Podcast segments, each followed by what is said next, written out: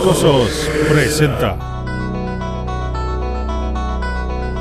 Indiscutible. number 72 into this formation. Trubisky's going to keep it himself and take it into the end zone. Matos y Paul traen el lado brillante de los monstruos del Midway. Acompáñanos a este viaje en las entrañas de los Chicago Bears. Muy, muy buenas noches, queridos fanaticosos. Bienvenidos a este capítulo número 8 de Indiscutible, presentado por Fanaticosos. Vamos a platicar con nuestro segundo episodio de la serie Leyendas, el equipo de 1985, el único equipo de los Osos de Chicago, nuestros Chicago Bears, que han ganado el Super Bowl, ganaron el Super Bowl 20. Muy buenas noches, partner, mi querido Matos. Buenas noches, ¿cómo estás? Hola, hola Paul, muy buenas noches a todos. Pues feliz, contento. El tema de hoy es bastante, bastante interesante. La verdad es que es de lo poco que como aficionados podemos este, celebrar a nivel campeonatos los últimos años y este y aparte con el, con el jefe el jefe presente pues nos vamos a aplicar y vamos a dar muchas muchas muchas buenas. Exacto, exacto. Está rompiendo la sorpresa y realmente no es sorpresa porque explotó Twitter el momento en el que dijimos, Master, querido Master, únete a este podcast número 8 de Indiscutible. Qué gran placer tenerte por aquí, mi querido Toño. Bienvenido a esta noche a platicar con nosotros este segundo capítulo de Serie de Leyendas. Muy buenas noches, Paul. Buenas noches, vatos. Me da muchísimo gusto estar aquí con todos ustedes. Eh, sí se extraña grabar con los fanaticosos, con los amigos, platicar de los Bears. Eh, me da mucho gusto estar aquí. ¿Qué, qué les puedes decir a los fans que tuvieron 19 retweets y 35 likes, por lo menos a este momento de la noche, y, que quieren realmente estar contigo? ¿Qué les dices a ellos? Pónganse a trabajar. No es cierto. no es cierto. Me da muchísimo gusto que, que nos sigan porque nosotros los seguimos, que nos pongan atención porque nosotros les ponemos atención. Me da mucho gusto que la comunidad siga creciendo y siga participando, aun y cuando no hay NFL. Eso es un hit, ¿no? No, no hay partidos, hay poca cosa de qué hablar, pero sin embargo nos, siempre nos la arreglamos para, pues, para estar entretenidos y, este, y comunicados y pues esa es parte de, es- de esta comunidad, ¿no? Así es, así es. Y, y ahorita No, y hay aparte, algo de perdón, Paul, noticias. perdón, aparte Adelante, fueron, adelante. fueron retweets y fueron likes en menos de seis horas, ¿eh? No, fue como que la gente esperaba, esperaba y quería, pedía a gritos la presencia del fanaticoso mayor. Y pues a la gente lo que pide y el buen máster está con nosotros. Qué honor, en verdad, qué honor tenerlo aquí en Indiscutible. Voy a Así llorar. es, y- Oye, nos costó trabajo que te que vinieras, Master. Teníamos que lograr este, esa cuota de retweets y, y likes. Gracias a la comunidad de, de fanaticosos por apoyar a traer al Master este capítulo. Qué bien, Y, qué a- bien. y aparte es un tema excelente, es que te pone contento. Sí, e- es cierto que también gente, por un lado, dice, dejen de hablar del 85, es su único éxito, ya dejen de hablar de eso, pero e- es porque los rivales no quieren hablar del mejor equipo de la historia de la NFL, ¿no? Aparte, La mejor defensa. la, la manera en cómo se logró ese 85 hasta la fecha, pues yo no he visto quién. ¿no? Dominante al 100. Ni el mejor equipo de Belichick dominó de esa manera. Y lo digo con todas sus palabras. Y si tienen alguna queja al Máster Contreras, aprovechando que está aquí, él se las contesta y da todo el valor. Échenle. Así es. Y, ahora va- vamos, vamos a platicar un poco de, de este equipo. Eh, este realmente es un homenaje a este equipo. Fue la segunda mejor ofensa de toda la temporada, con 28.6 puntos, y fue la mejor defensa de toda la temporada. Eh, eh, y eso es, hizo que el equipo realmente fuera mágico, ¿no? Eh, liderado por un lado en la ofensa por Mike Ditka y a la defensa por Buddy Ryan. Eh, es un equipo que tuvo ocho Pro Bowlers y también tuvo cinco Hall of Famers y en esta temporada tuvo cuatro All Pros. Los, los ocho uh, Pro Bowlers fueron Richard Dent, Stephen McMichael, uh, Otis Wilson, Dan Hampton, Dave Duerson, que en paz descanse, Walter Payton, Mike Singletary, Jim McMahon y Jay Hilgenberg. Eh, de los cinco Hall of Famers que estuvieron en este equipo, Richard Dent, Singletary, Peyton Hampton y el coach Mike Ditka.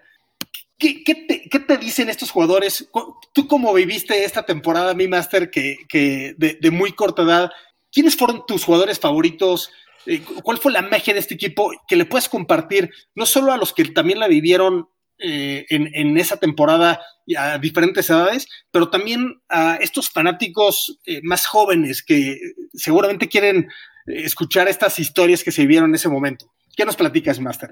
Lo primero que tienen que tener en mente es que esta defensa es quizás, puedo argumentar primera o la segunda, yo creo para mí es la primera defensa en toda la historia de la liga. Así de dominantes fueron. Tenía figuras muy, muy importantes. Steve by Michael, por supuesto. Eh, Richard Dent para mí es el de los mejores jugadores que, ha existido en su, posición. Hoy en día todo mundo ama a Aaron Donald con justa razón, pero pues le falta muchísimo, ¿no? Eh, Richard Ted, como números, tuvo 37 force fumbles, imagínate, en 203 juegos. Nuestro muchacho Aaron Donald está en los 15 por ahí más o menos todavía apenas. O sea, le falta muchísimo. También le faltan muchos años, pero bueno, a ese nivel de jugadores estábamos hablando. Ahora se juntaban con, con la dúa dinámica de Hampton y McMichael, que pues a Hampton le decían el rey, ¿no? The King, por algo. Y, a Mike Michael se le conocía como el Ming. Así, no sé si recuerdan la película esta de Flash Gordon, el que la hace de malo, eh, el que es el, el, ruler de todo el universo. Sí, exactamente, claro. Exactamente por eso le dicen a él Ming, ¿no? Porque era sin piedad.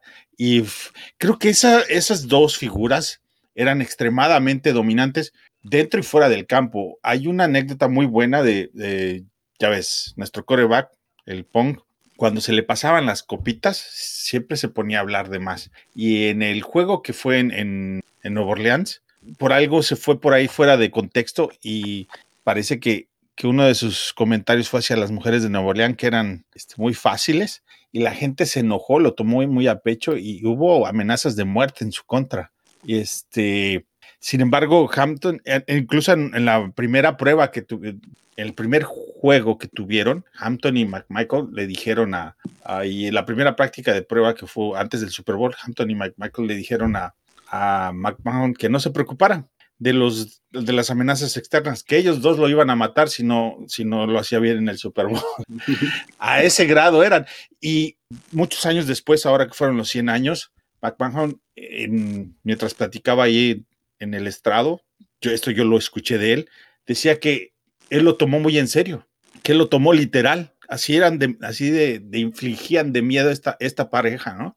Que el propio coreback, cuando se lo dijeron, lo tomó literal, decía que sí tenía miedo, temía por su vida, imagínate nada más. y, tuvo buen juego, tuvo buen juego en, el Super Bowl McMahon, ¿no? Eh, y, y, algo que dices, como tal vez tu jugador favorito, Richard Dent, tuvo unas estadísticas impactantes esa temporada. 17 capturas, 7 fumbles forzados, 2 recuperados, 2 intercepciones, un touchdown, ¿no? O sea, esas, esos números increíbles. Y, él no ganó el, MVP, ¿no? Lo ganó su compañero Mike Singletary. Sí, correcto. Samurai Mike. Samurai Mike. Híjoles, y aparte fue el, fue una octava ronda, si no recuerdo. creo que sí, séptima octava ronda, correcto. Octava ronda. ¿eh? Fue una octava ronda, imagínate, cayó por ahí, pero estuvo en el del 200 para abajo. Imagínate nada más la joya que se encontraron los Bears en ese super draft que hubo, porque, bueno, uh, McMichael viene de Nueva Inglaterra, ¿no? Fue un tercer pick de Nueva Inglaterra que no pudo, no fructificó ahí y lo mandaron lo cortaron y, llegó a, Chicago. Pero Hampton sí fue pick. Entonces, ese draft de para ese equipo de esos dos drafts para tomar el, eh, para formar el 85 fue de lo mejor que se ha hecho en la liga en toda la historia. ¿Fue el draft del 83? Sí, no, la, verdad fue, un, draft increíble que hizo el núcleo, ¿no? De que, efectivamente ahorita con Ryan Pace no, no ha logrado un draft de que realmente, bueno, obviamente Sí, curioso. Ah, sí, por- adelante, porque, mi Matos. porque fue el último draft de Papa Bear.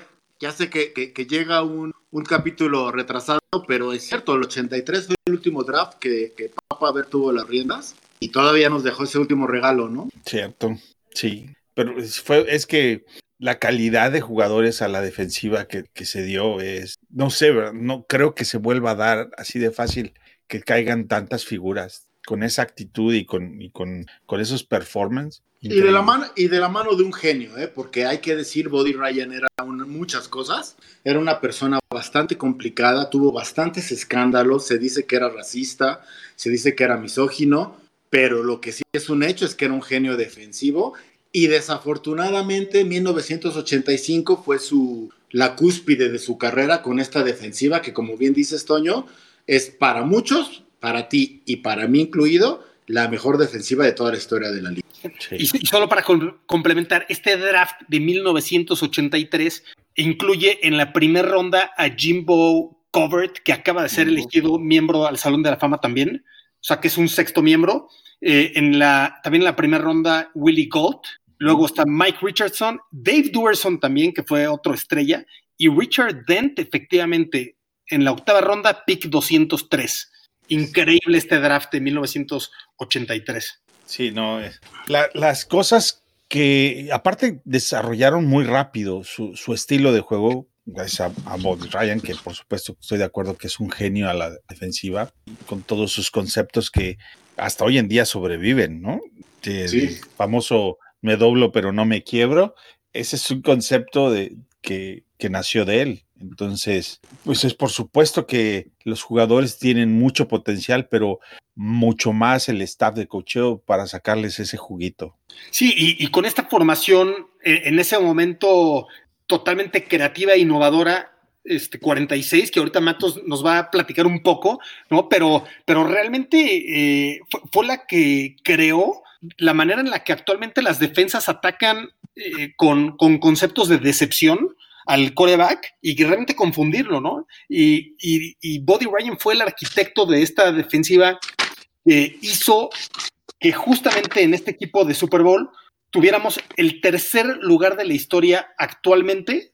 O sea, ahorita estamos rankeados ese equipo de 1985 en tercer lugar en intercepciones y en sacks. Se lograron 34 intercepciones y 64 sacks. Ya dijimos, por ejemplo, que en sacks el líder fue Richard Dent eh, y Otis Wilson en segundo lugar con 10.5 sacks. En intercepciones está Leslie Frazier, que, que, después fue head coach de los Minnesota Vikings. Este, Gary Fensick con cinco intercepciones. Dave Duerson también con cinco intercepciones, ¿no? O sea, realmente un, un equipo mágico en, en, en, cómo atacaban a las ofensas y, y, y, realmente confundían a los corebacks. A todos menos a Dan Marino. ¿sí, mi a todos menos a Dan Marino. Menos Dan Marino que la verdad, la verdad es que Hall of Famer, un gran, un gran este, jugador, una leyenda del juego, que se fue sin campeonatos y como se fue sin campeonatos, su highlight mayor es precisamente esa derrota que nos dio y que nos robó la temporada perfecta. Porque Exacto. más allá no hay nada. Y íbamos 12 ganados, 0 perdidos, justamente veníamos de tres partidos en los que se habían recibido tres puntos totales contra los eh, cuando íbamos nueve ganados, cero perdidos, jugamos contra los Leones de Detroit en casa y les ganamos 24-3. Después... ¿Quiénes son esos? Exacto. Luego vamos a Dallas y ganamos 44-0. Luego recibimos a los Falcons 36-0 y el equipo va muy confiado a Miami y no sabe ni qué le pasa en la, la primera mitad y se reciben 31 puntos en la primera mitad. Y eso eh, el equipo en ese momento no estaba jugando eh, Jim McMahon, no se puede regresar a ganar ese partido, se pierde 38-24 y desde ahí se destroza el resto de los equipos. Eh, llegamos a los playoffs, en la serie divisional se gana a los Gigantes de Nueva York 21-0, a los Ángeles Rams, a los Carneros de Los Ángeles 24-0 y en el Super Bowl contra los Patriotas de Nueva Inglaterra 46-10 y, se, y realmente el último touchdown se recibe cuando el partido iba 46-3, ¿no? ¿Qué, ¿Qué, qué, temporada tan mágica, ¿no, mi Matos? Sí, es increíble y te voy a decir, o sea, ¿cuántas blanqueadas hubo la temporada pasada tan solo? Sé que los tiempos son distintos, pero ¿cuántas hubo? ¿A cuántos equipos dejaron en ceros? ¿Saben el dato? Yo no recuerdo, la verdad. ¿Uno? Yo se los digo, ninguno. No hubo un sol, una sola blanqueada toda la temporada pasada. Tan Sí. solo ahorita nosotros tuvimos cinco esa temporada. Cinco blanqueadas. Y dos en Do- playoffs. Dos en playoffs. ¿no? O sea, era dominante a más no poder esa defensa. Y es bien interesante porque el único partido que perdemos esa temporada, como comenta Paul, es contra Miami. Se da, más adelante se lo explico más a detalle, pero se da no por una falla en el sistema de Body Ryan. Lo que se le atribuye esa derrota a, a- a Body Ryan es porque tarda en ajustar, pero no es tanto que se haya encontrado una debilidad. La realidad es que lo que nos mató en esa primera mitad fue el lanzamiento rápido, el quick release de Dan Marino. Y nadie en ese momento y pocos después en la historia de la NFL ha tenido ese quick release, ese brazo y ese quick release como Dan Marino. Entonces, cuando la gente en ese momento especulaba que le habían encontrado el, el talón de Aquiles a esta defensiva, se da con pared porque no volvimos a ver atrás en toda la temporada. A mí Dan Marino me cae muy bien, créanme que es de mis jugadores favoritos que no haya jugado con los Osos, pero cómo lo odio por esa derrota. Pero como que les, les, les- lastimó el, el amor propio y tal vez por eso fueron un aplanador en los playoffs. Te, Hablan hacer. mucho del detalle, hablan mucho del destino porque curiosamente Miami es el único equipo en la historia de la, de la liga que ha ganado un Super Bowl o que ha ganado un campeonato de manera invicta. Y entonces decían que el destino y los mismos delfines le robaron ese gusto a, a los de Chicago. Ahora, esa temporada de Miami fue cuando había solamente 14 juegos de temporada regular, ¿cierto? Que- creo, creo que acabaron 17-0 en total. 16-0. Yes. 16, 14, 15, sí, creo que sí. No, te, te- te checo el dato porque ahorita no lo tengo en la mente. Sí, y a, a ver, te voy a hacer una, una pregunta totalmente injusta, Master. Aprovechando que vienes a- a- aquí a darle alegría a este podcast. ¿Con quién te quedas? ¿Con la cortina de acero o con los monstruos del Midway? Ah, bueno, pero por supuesto que con los monstruos del Midway. Y no es que no admire mucho lo que hizo Pittsburgh, eh, pero repito, estos hombres eran temibles, eran realmente, infringían miedo en los rivales. Pero ganaron un Super Bowl y la cortina 0-4. Pero fíjate que fue mucho más por la defensiva que, tu- que tenían, un- un- bueno, más nivelado su defensiva y su defensa que en nuestro caso, que fue- el equipo fue cargado por nuestro corredor y nuestra defensa. Y lo demás fue pues muy poco, muy pobre, como en la historia de- del equipo ha sido. Ese, ese coreback pudo haber sido de los Bears, pero nos lo ganaron por un volado. ¿va? Sí, es un- otra triste historia. ¿Por qué siempre hablas de esas historias, Master? yo creo, y me voy a permitir opinar en esta pregunta que era para ti, Master, pero yo creo que la diferencia de por qué hablamos de una dinastía contra un gran equipo de un solo Super Bowl se llama Chuck Noll, ¿no? Definitivamente Chuck Noll era un genio este, estratégico, un gran head coach que además tenía muy en control su ego. Y eso es precisamente lo que, lo que Mike Ditka lo amamos, lo adoramos, pero sabemos que nunca controló el ego, nunca se pudo llevar bien con Body Ryan, le hizo sus cosas a, a- Walter Payton en el momento y, y llegó un momento en que, mi, en mi humilde opinión, el ego de Ditka valía o pesaba más que el mantener unida a una generación o a un grupo de, jugadores que honestamente eran los mejores Y, creo que los dueños de Pittsburgh, la familia, es conocedora, muy conocedora del deporte. Por ejemplo, en el 85, Hampton estaba en, en holdout por poco y no juega. Él había pedido que lo cambiaran porque no le querían pagar. Esa temporada que fue campeón del Super Bowl estuvo a nada de- de no participar con los Bears. Eh, y muchos detalles así. El mismo Richard Dent tiene y, eh, McMahon tienen a veces palabras de, como que les faltó agradecer a los dueños económicamente el esfuerzo que estos jugadores dieron. Siento que el, el, gran parte de todo esto es, tiene que ver con que no han tenido ese conocimiento que no se hereda, ¿verdad? Papa Ver fue muy bueno, sabía mucho, hizo mucho, pero ese conocimiento no se lo pudo trasladar a las personas que hoy en día son dueñas y van aprendiendo en el camino.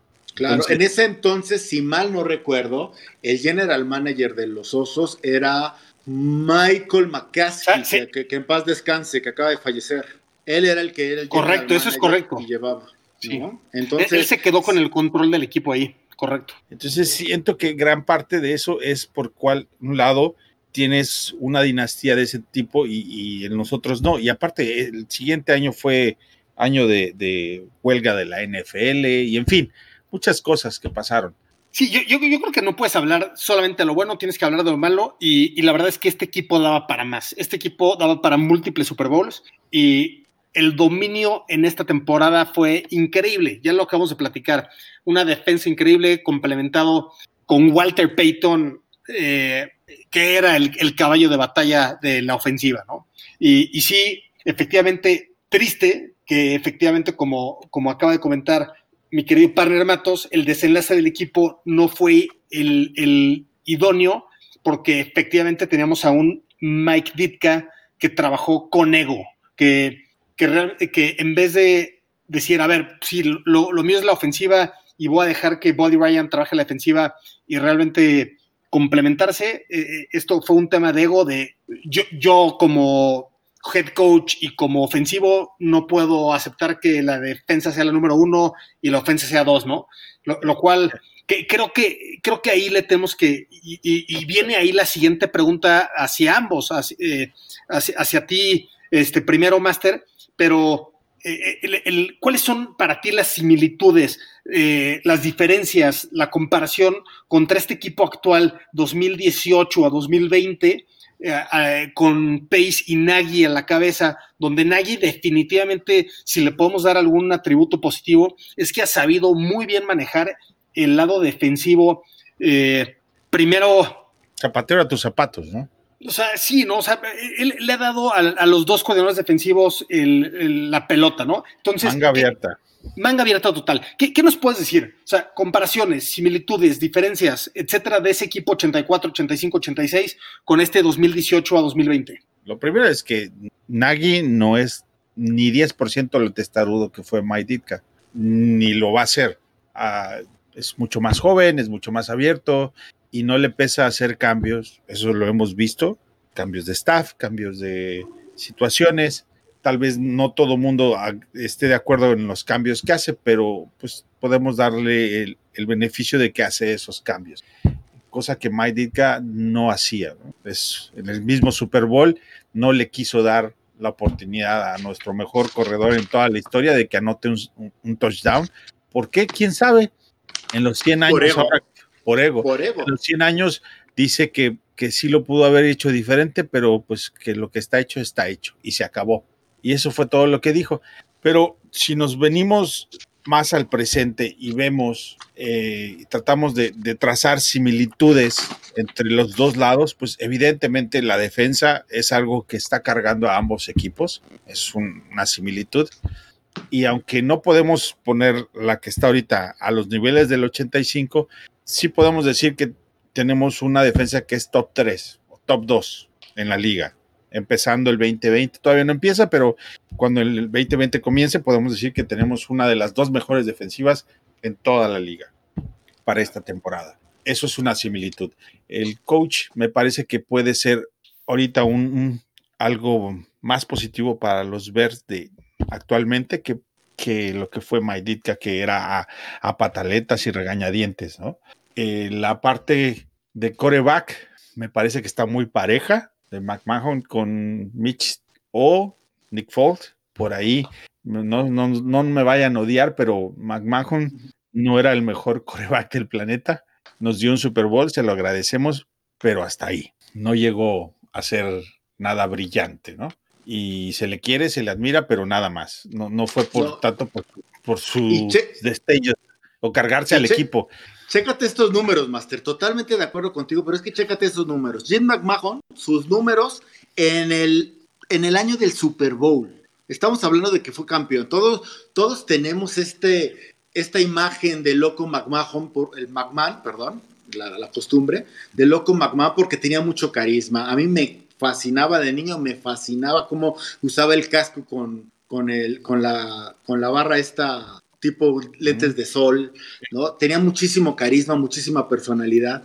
Pero mira, porcentaje de completos en el 85, tuvo 313 pases intentados para, con 178 completos para un porcentaje de menor al 57%. Es decir, que de cada 10 pases fallaba 5. No llegó a pasar las 2.500 yardas. De hecho, no llegó a las 2.400 yardas por aire. Tuvo 15 touchdowns, tuvo 11 intercepciones, ¿no? O sea, y un rating de 82. Me van a matar y no es defendiendo a Mitch Trubisky, pero Trubisky el año pasado tuvo mejores números. ¿Cuál es la gran diferencia? Y, y, y, y, lo tenemos que comentar. La gran diferencia es que en ese 85 Walter Payton corrió para más de 1500 yardas y tuvo más de 324, más de, este, más de 320 acarreos, 324.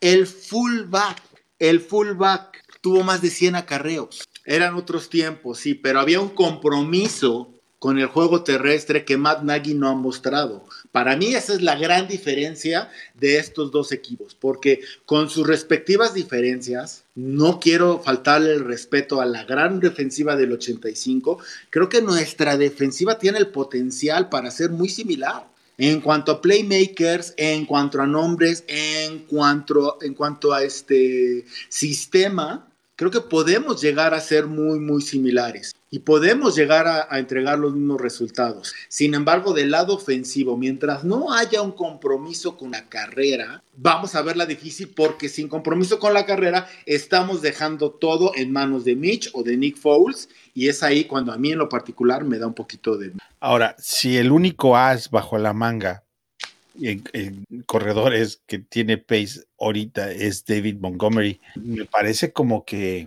muy cargado hacia el muchacho, ¿no? O sea, no tenemos la mejor línea ofensiva, los, hay dudas en los corebacks. De quién es va que ese, ese, es, ese, es, el problema. El problema no, no es si Mitch es un Boston, es un Boston, porque lo que ha demostrado ahorita es que lo es. El problema no es si Mitch tiene las facultades o no las tiene, porque también ha demostrado que las tiene. El problema es que también le estamos dejando, y olvídense de Mitch, si va a ser con Foles va a ser lo mismo, porque si pensamos que la defensa, que, que Nagy y Peterson tengan los mismos, este, las mismas raíces, no significa que tengan el mismo personaje. Entonces, ese es el problema actual, que ya me estoy saliendo del script, perdón Paul, pero ese es el problema actual de, de, de, de Matt Nagy, ¿no? Que al final quiere jugar un sistema cuando no tiene las piezas. Y lo que nosotros como fanáticos luego vemos es que a lo mejor no necesitas tanta innovación, y más si lo comparas con el 85. ¿Quién fue el mejor receptor de, de 1985? Willie Gold. ¿Cuántas yardas tuvo, Paul? 704. ¿Y cuántas recepciones? 33 nada más. Allen, Robin, Allen Robinson te ¿no? 1400 yardas más o menos. Sí, ahí, ahí les van la, estas estadísticas que están muy escalofriantes de, de esa ofensiva 1985 por, por, justamente lo que hablabas, Master. O sea, realmente fue un equipo que a la ofensiva, claro que carburaba, pero no carburaba por, por el coreback, lo cual bien atípico. Al final del día, como lo comenté anteriormente, fue el segundo equipo de la NFL en puntos con 28.6 puntos por juego.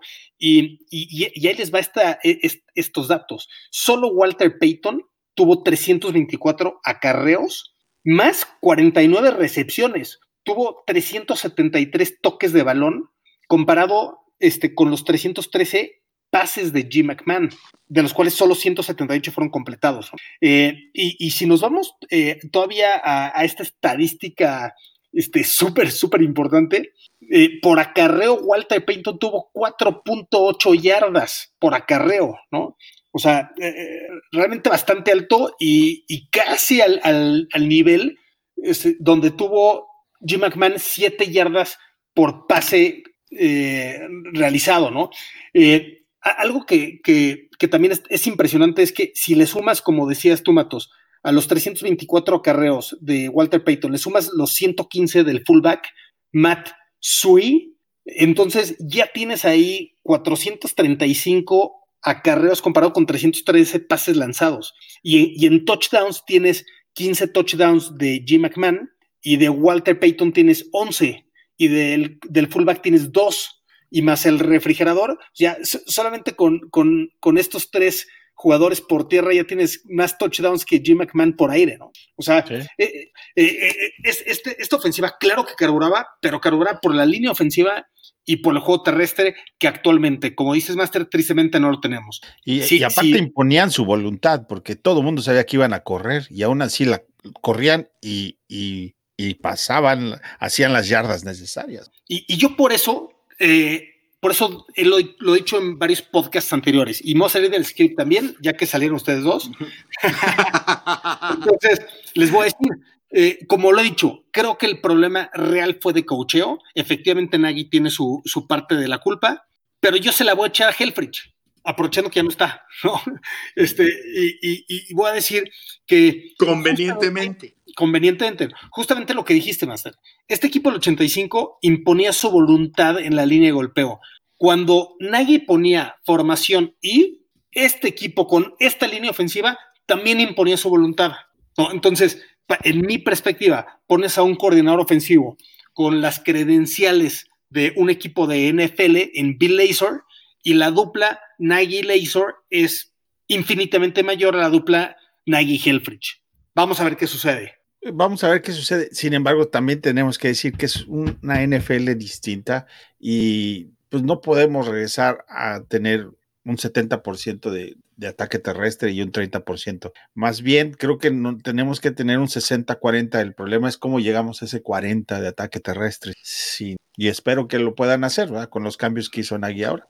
Pero mira, te voy a decir, los Ravens tienen el mejor ataque terrestre de la liga, lo tuvieron el año pasado tienen un coreback muy móvil, es cierto, pero también tienen esta, esta ¿cómo, cómo, decirlo muchachos? Esta, este compromiso con establecer el juego de casa. El año pasado, tras una derrota, no me acuerdo contra quién, pero de esas que caló, creo que contra Raiders, Matt Nagy se le salió, le salió el ego y dijeron, a mí no me trajeron para correr el balón.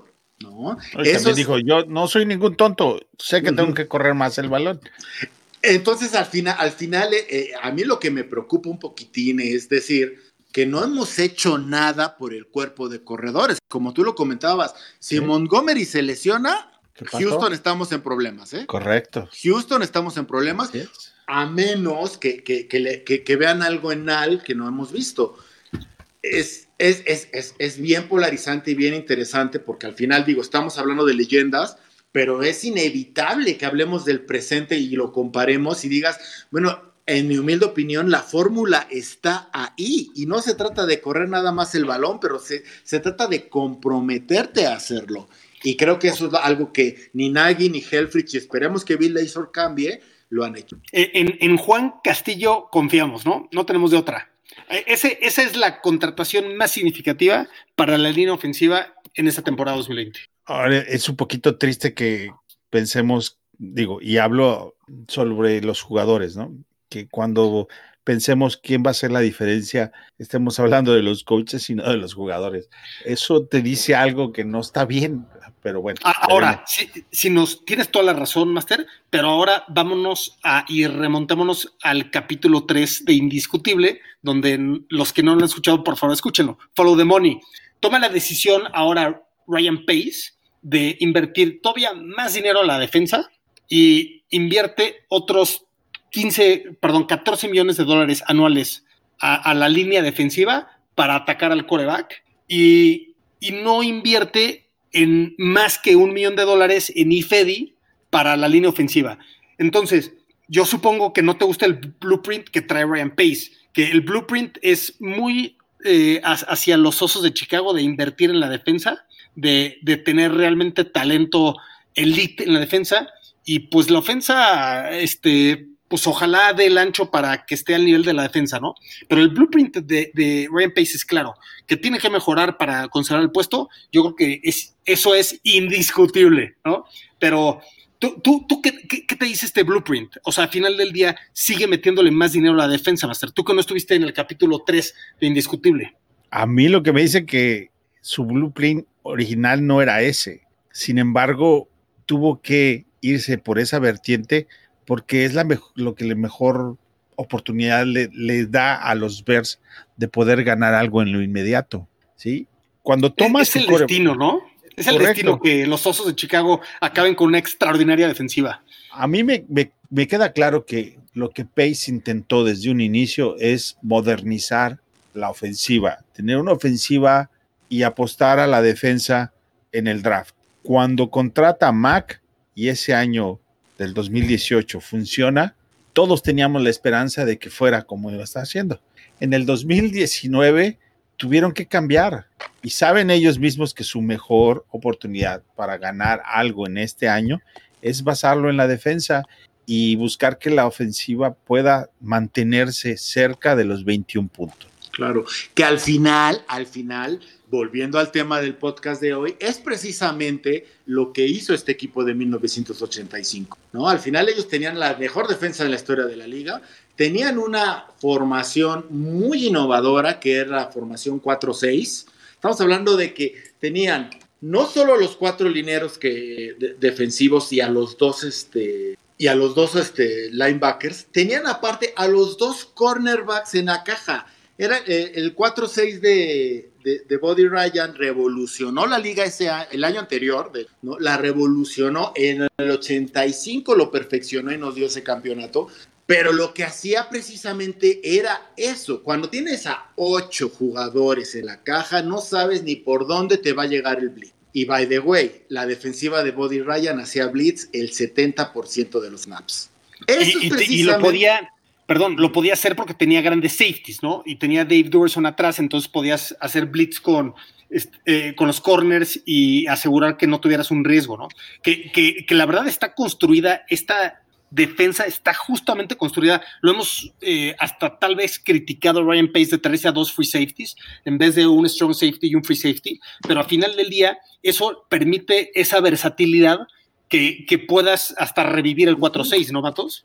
Sí, pero si lo hacen, porque el año pasado en Fanaticosos lo comentamos y estamos cuando, cuando hablamos de la llegada de Pagano decíamos, Pagano hace más blitz, Pagano es más agresivo, Fangio de repente era muy conservador y el año pasado este Pagano este, hizo menos blitz que Fangio en Denver, para Eso que nos es demos cierto. una idea.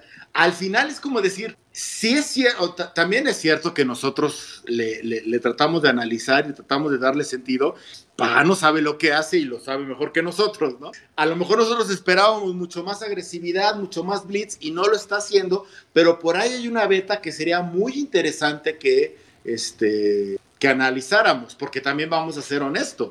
A Body Ryan le funcionó en el 84, le funcionó en el 85, pero cuando se fue a Filadelfia fracasó rotundamente. Entonces, sí. la, la, liga va cambiando, la, el juego va cambiando, va evolucionando. Hoy hay muchos equipos que tienen una formación 4-6 como, como híbrida y que la, la, utilizan de vez en cuando, pero ya es muy obvia. ¿Por qué? Porque ahora el juego es más rápido y todo y muchos corebacks del juego actual pueden hacer lo que Marino nos hizo ese fatídico día que nos quitó el invicto y que nos robó la temporada invicta. El quick release nos le, le, hacía daño a esta, a esta defensiva del 85 y ahorita el juego moderno te, te tiene a 10 corebacks, 15 corebacks que te lo pueden replicar. En ese equipo hasta Gary Fensick fue uh, All Pro, tuvo dos Pro Bowls, ese safety, todo, o sea, tenía muchísimo personal, muchísimo personal.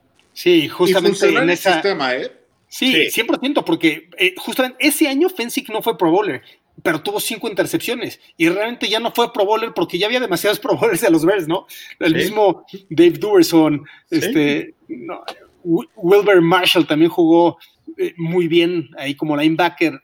Como dices, un, un depth increíble que había en esa defensa, ¿no? Y la, la ofensa lo complementó por tierra esperemos que nuestros osos de Chicago de la actualidad puedan llegar a complementar mínimo con un eh, a la mitad de la liga, ¿no? Co como decías, Master, hace unos momentos, con que se logre algo arriba de 21 puntos promedio por juego, realmente podemos ser competitivos porque sabemos que esta defensa, si no hay lesiones, va a estar abajo de 17 puntos por juego, ¿no? Yo, yo creo que 21 puntos es suficiente para que el equipo gane con esta defensa que tienen. Eso es mi, idea y creo que es la idea de Pace y de Nagy, ¿no? De estar así. Pues bueno, ya, ya con esto llegamos a la parte final del podcast. Y, la parte final es que voy a actualizar. Siguen llegando retweets y likes, Master. Entonces, eh, es, es evidente que, que la gente te quiere escuchar más. Platícale a todos los fanaticosos cuando estás de regreso de manera rutinaria en, en podcast de fanaticosos, mi Master. Con el buen David, que también se extraña, ¿eh? Con el buen David. David. Lo es- extrañamos muchísimo. Sí, David sigue en asignaciones más importantes.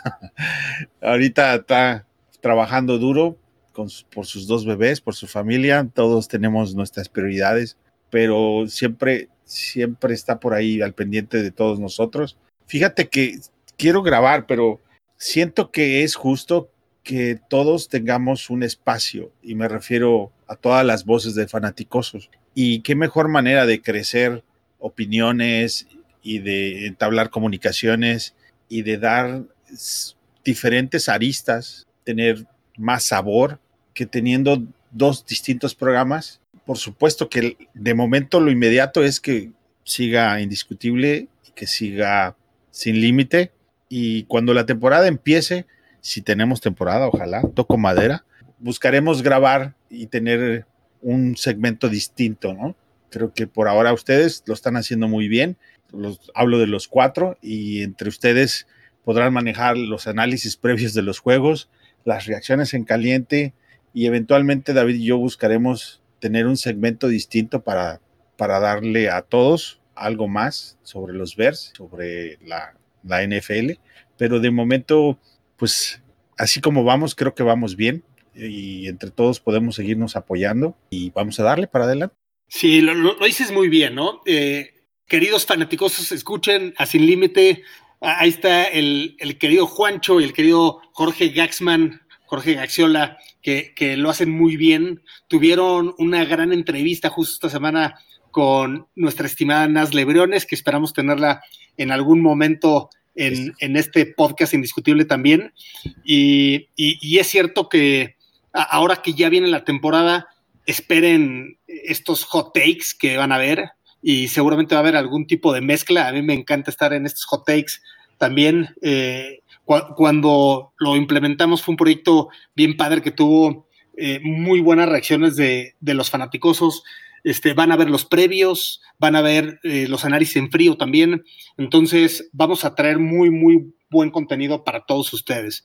¿no? Lo que, lo que es un hecho es que la gente extraña al fanaticoso mayor, Toño. Por favor, haz un esfuerzo. Este espacio es tuyo. Seguramente este, Juancho y Jorge te querrán en sin límite. Y, y vamos, lo importante es que la gente siga escuchando y que, y que no se olvide de ti, hermano, porque te quiere y te quiere bien. No, yo los quiero a todos igual.